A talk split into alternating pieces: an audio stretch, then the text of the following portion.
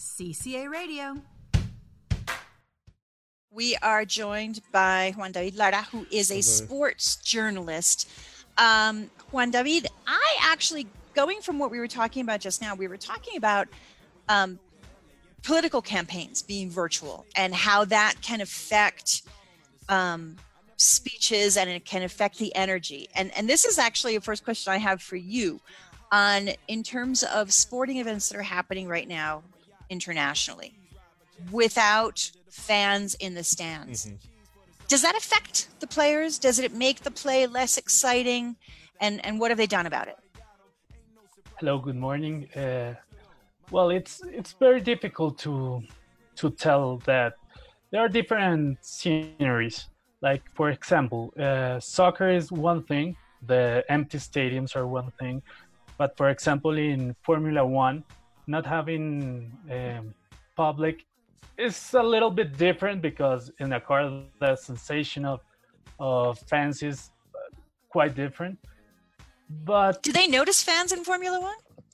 Yeah, yeah, yeah, yeah. Yeah, it, it is. Yeah, they can notice the the fans cheering, especially if you see a racing in Italy where Ferrari is the local team.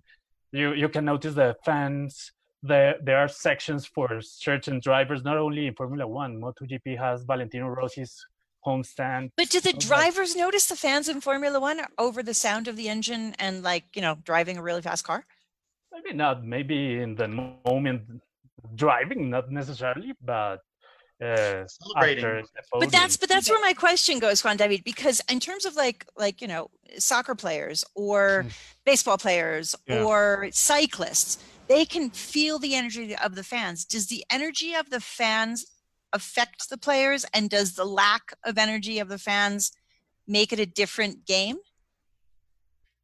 it can go both ways. Uh, we've seen, or, or, in theory, for example, in group sports like soccer, basket, and, and all that, the local team has the public's advantage. And I mm-hmm. put it because it can be bad or good. But in the in the aspect that it gives the players more pressure to be in mm-hmm. their to be in front of their own fans. And for mm-hmm. example, in soccer, in the last years, the playing away, statistics say that playing as an away team mm-hmm. is generates more victories for that team than playing locally. The local mm-hmm. the local team has suffered a lot in the recent years. Don't know if the pressure, the things, but sometimes the uh, the the public, the energy that the public can bring, uh, certainly certainly favors the local team, but not necessarily. For example, Barcelona losing a two against Bayern, if it was played in Camp Nou, it would be a massacre. A massacre about the 80,000 plus fans in, in Camp Nou would have been terrible. Try 98 that Camp Nou fits. I'm a big Barca fan, so. worse, even worse. But okay, but you know what? But you know, okay, I don't know if, if other people feel this, and this is not because Barca lost in the quarters. I really didn't care about champions this year because of the craziness that has happened and in terms of everything being put off. But this year it's kind of like meh. So in my house, I have a son who's a Real Madrid fan, like dyed in the wool. I have another son who is a dyed in the wool City fan. Mm-hmm. And then me. So and all of our teams lost and we're all kind of like, meh. like it's pretty and Champions League it has been a very crazy phenomenon. The the semifinals are two French teams who didn't play in Lyon. I ask you, Lyon, really? Yeah. Well, he defeated it defeated Juventus, Juventus. and Manchester City in one game, and City in one game.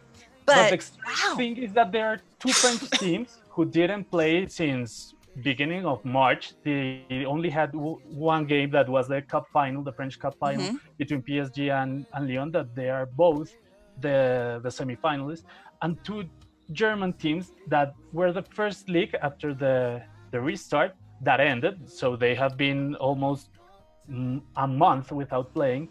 And the shocking thing is that they are the things, the teams that look a little bit better than those who have more rhythm those mm-hmm. who have been playing a little more.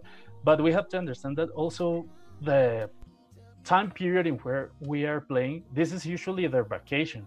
The temperatures yep. in Europe are pretty high, and not only for let's say soccer. Also, uh, cyclists are suffering from this. Yes. The, the lack of preparation, because one thing is to go to the field or to the court or wherever to train daily, and then put a stop for a month and a half, two months, three months, and then try to recover from that. It is pretty hard for everyone, and the immediately everything is happening. The games were three days away from each other. It is pretty hard, and with the temperature, Champions was crazy. I mean, doing doing champions basically in a month On is one- yes. insanity.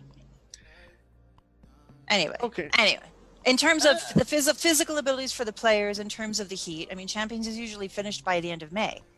So doing it in August, playing champ, cha- playing a game in August in Spain, yikes. yeah, th- 34, 34 in the in the night.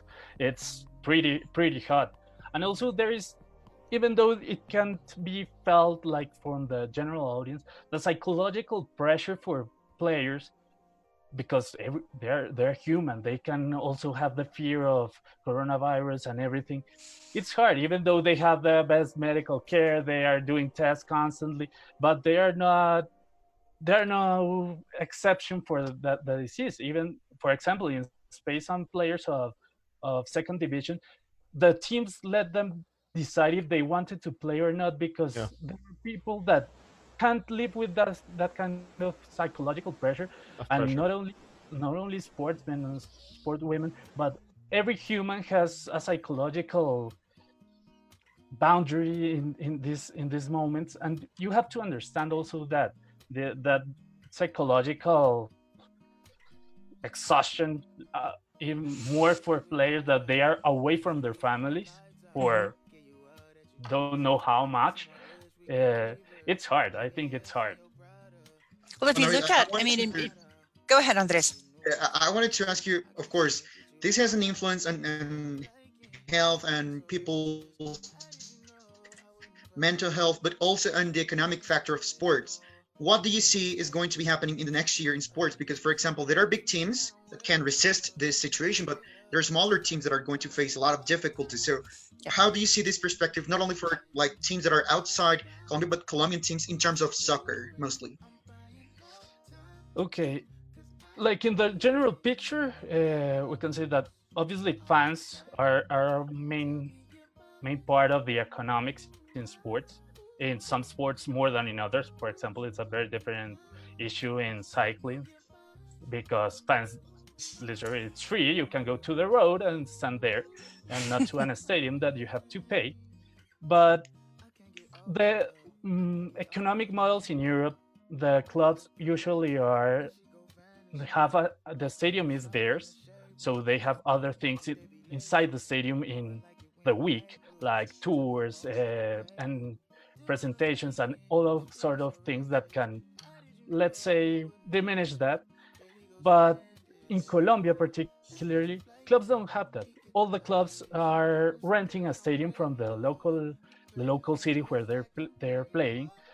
And fans let's say let's be honest there are only five teams with a huge five six teams with a huge amount of fans that can that can be hit by that. Because if you see a, a game of aguilas equidad uh, another teams there are 500 a thousand fans if they're playing another team without a big fan base so they their hit is because they're not playing like the the big big teams like uh, Millonarios Nacional, America that can bring their own fans, their away fans, and bring money. And the Colombian soccer problem, it's it's from the top. The all the scandal that has been going with the I don't know how to say it. the director, the, yeah, The, the the the payment for silence they gave they gave Vélez mm-hmm. it's a very very complex problem in, in Colombian soccer that has been put in the spotlight because of mainly TV TV rights. It has been a problem. International rights are the money for the teams were supposed to get from that is don't know where or in whose who has it in his pocket. And personally, I think the best thing, or, or well, not the best, but that what is going to happen is there will not be any soccer in Colombia. The economics of the teams are not going to to endure all, all year because if they try to do it like for example Champions League in one only one city, the cost will go stratospheric. And for example, well, uh, Nacional, Millonarios, Santa Fe, they maybe can can cover that, but the small teams will bankrupt. Let and yeah. for example, let's see Cucuta how much money they owe to their to their players. Cadena has done this in three teams already, and probably because we don't learn in four or five in the next couple of years. But it's a critical situation, and the health issue in Colombia, it's it's very hard to do a like a a complex and protocol that that would help uh, to bring back sports. I think right now in the country, like we're we're entering the top five of cases in the world. We are in the, I think, finally in the peak of the of the pandemic. So there are other priorities. There are other priorities, and if we have learned something from our entire history, is that management, not only in soccer but in politicals and everything, they are not the best to plan things that that would come out with a good result. So it's better not to do anything than to do something that is going to be bad, that Bobby. it's going to probably affect everyone. So it's better to leave it that like that because there were a lot of cases of players that were that were with coronavirus and they were technically at home. So how much would it, this increase if they, we try to return to play soccer? Now that you're now that you're, that you're talking about the, the c word and coronavirus that you that you mentioned, uh, Juan, Juan, um, what you you talked about, for example, testing that they're having, they're being, or there there are a lot of tests uh, being carried out. Can you tell us a little bit about what other things are being uh, done for those sport players in order to protect them from, you know, getting infected or from coronavirus? Well, uh, the main thing, well, uh, I can separate it in the world sports and the US based sports like NBA or MLB and MLS that they MLS. decided to one only one place they play everyone is there they all live in the same hotel we are testing them uh, every day in a while. But for example, Formula One, that they travel a lot and there are a lot of people, even though they have reduced the, the personnel to half, which makes some things like work things that if they have to fix something, there's half the people that usually are. But they are testing uh, two times a week, uh, keeping controls like in a sort of bubble. They're trying to make less less travels and to make them with not commercial travels but only private travels with their own people that are being tested trying to control everything. And that has been important. Uh, in cycling they are doing also the, the tests but since they are in an open road where if i live in a house nearby the road i obviously would would go there and see. But if they pass 50 miles an hour, uh, 50 kilometers an hour, sorry, it wouldn't be a difference. But uh, cyclists, for example, are living in the same hotel and trying not to like to change the chip and trying not to interact with the with the public so much because that's the real risk. In the bicycle there is really no risk. We have 200 people that are being tested two times a week and if they're tested negative they are all negative. I don't have to worry for me for my team. But the the real danger it's the audience in the roads. In the start and in the finish they are like very limited audience because there is no public entering there but there are media uh, photographers uh, personnel from other teams etc etc so it's all about control and trying to diminish the risk. There will be be risk, but trying to change the chip in many aspects and trying to like we need the help of everyone to make the things work or, or it will be impossible pedro okay, the big sports fan has not spoken yet in this shot i know no no no no it was i was i was thinking how you have gone through the whole spectrum of of sports uh, explained everything. Thank you very much, Juan David. This is has been really really useful and fun. Uh, I, with your knowledge, my question would be, what are the forecasts for our Colombian cyclists on the Tour de France that starts in less than two weeks? How do you see it? Do we have this year somebody capable of beating Primoz Roglic? That's a hard question, not particularly but by the the Colombian cyclist. Well, this morning the the breaking news that was that Egan Bernal was in doubt to being part of the Tour de France. Uh, it would be replaced uh, for the Ecuadorian rider, but it's I don't know.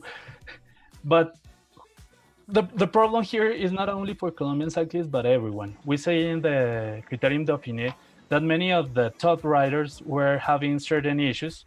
Let's focus on Colombian, for example, Nairo had issues Knee- with her knee- with his his knee, knee.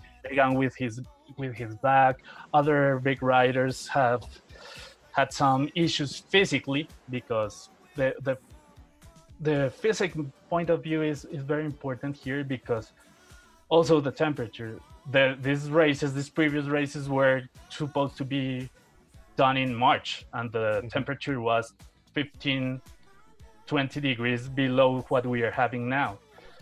And the preparation has been another. So tour de france would be an endurance it it would be more like an endurance of what what riders can go to through the th- three weeks and survive. Basically it will be a survival a survival race and trying to to keep energies towards the end because it's hard to analyze the season. Really it's very hard because there are many so many variables here. For example i th- i thought since remco evenepoel was going to Oh, be a yes. race for the france and he fell off a bridge and fortunately he only broke a leg that was pretty miraculous Yeah. so it, it, it's hard A- anything can happen and I, I i don't know i think that in the big picture colombian cyclists have to evolve uh, at, a, at a level that they're showing us some young riders in europe that they're be going to they are going to be more complete riders they are not only climbers they can do uh, uh, a time trial with no problem. They can fight in in the in the plain in the mountain in mid mountain they are going to be more complete like Primo Roglic for example Evenepoel and other riders that are today are 20 21 years. And that for example a rider that is like Nairo can't really compete today with those those riders because Nairo has only has a mountain. But Mm. the, the other guys have the But mountain. Martinez has. yeah.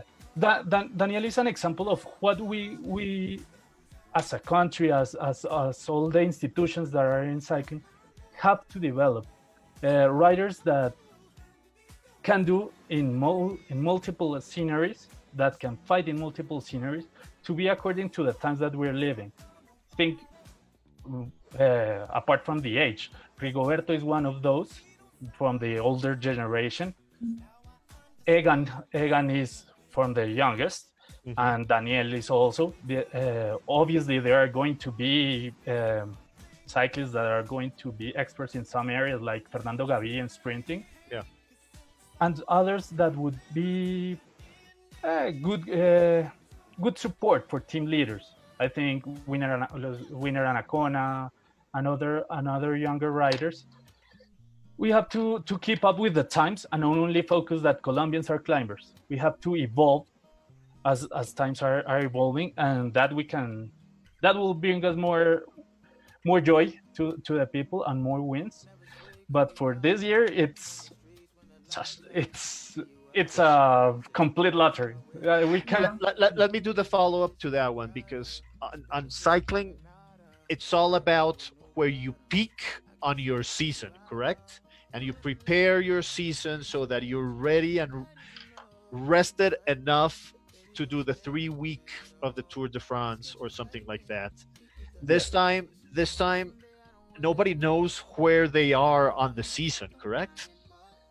Yeah, exactly. That that's the main issue. If you from the year period you think, okay, I'm going to run the Tour de France next year, so I have to do this, this, this, this, this to get to June, June, July in my best shape possible. Today they have many of these riders would wouldn't have been competing in most of the races we have seen that are one day, two days, one week in, in normal circumstances. But the need to of kilometers of testing, it has made them do whatever they can to prepare the best thing they can. But the, it's a guess. I think not even riders know how are they. How are they? We can almost see like some like Chris Froome is struggling a lot more than some others, but that is something that like we all all expected, but not at that level. Okay. And and others that we don't know if they're they're in good shape, bad shape. They don't know. It's all about the experimenting. It's going day by day. So Well, it's I going to be it's going to be a very interesting Tour de France. What you're saying is going Anything into can it, happen. anything can happen. Good. Anything can happen day to day. It's a it's a luck. It's all And- luck and survival. Now that you're Okay. talking about unex- unexpected things, of course, uh, there's a very interesting question from an, au- from our audience. One, which is, and actually, this is a question for, for all of us. Um, would you go to a sporting event even if the stadium could guarantee social distancing and masks? Why and why not? So Here tell- in Colombia, here in Colombia right now, my answer is no. I would not go. No. My answer no, is no, not anywhere, but also because I have a comorbidity, so I need to take care of myself. There you go. No, I think maybe the, the only maybe is cycling. If I live near the road that they're passing, there's no no problem. But to a stadium or anything like that, nah. I prefer to care, take care not only of myself, but for example, my parents that have comorbidities. Mm-hmm. So I, I may be only a bridge, so I have to take care for for everyone. And Good nah, answer. No, no, that's that's not. t- Being a fan does not justify to being irresponsible. Yeah. And how, how have you Andres? experienced this? This is a very, very short question. How has it been for you? I mean, you're a fan, you just said it. You you haven't been able to go to sporting events. How has this affected you directly? Fortunately, we have YouTube, internet, so the, the the first few weeks where there was absolutely nothing to to see uh, uh, outside of streaming movies or series and getting bored of that uh, was trying to look back to events that maybe uh, we didn't see like for for example in my case i didn't see maradona play for a, a generation issue or i don't remember so much for example the 98 uh, world cup final between brazil and france. So that that that helped uh, repeating some of the the old the old events. And now well there's literally an event happening at every hour of this of the day so we can watch nba champions league we can watch cycling there's an event all over the place so today today it's not really an issue but it's uh, sometimes you, miss things but you got to live with the times. Juan David, thank you so much. You need to come back because we were just in the internal chat on Zoom talking about how what a good guest you are. Um, and hopefully there will become better times where there'll be even more sports and we can talk further about what's going on in the world because there are so many things to talk about. Um, please take care of yourself, take care of your parents, and we hope to see you again soon on CCA Radio. thank you for the invite take care all, all of you too also the the ones watching and stay safe You too. Thank you. Ciao, ciao. CCA Radio.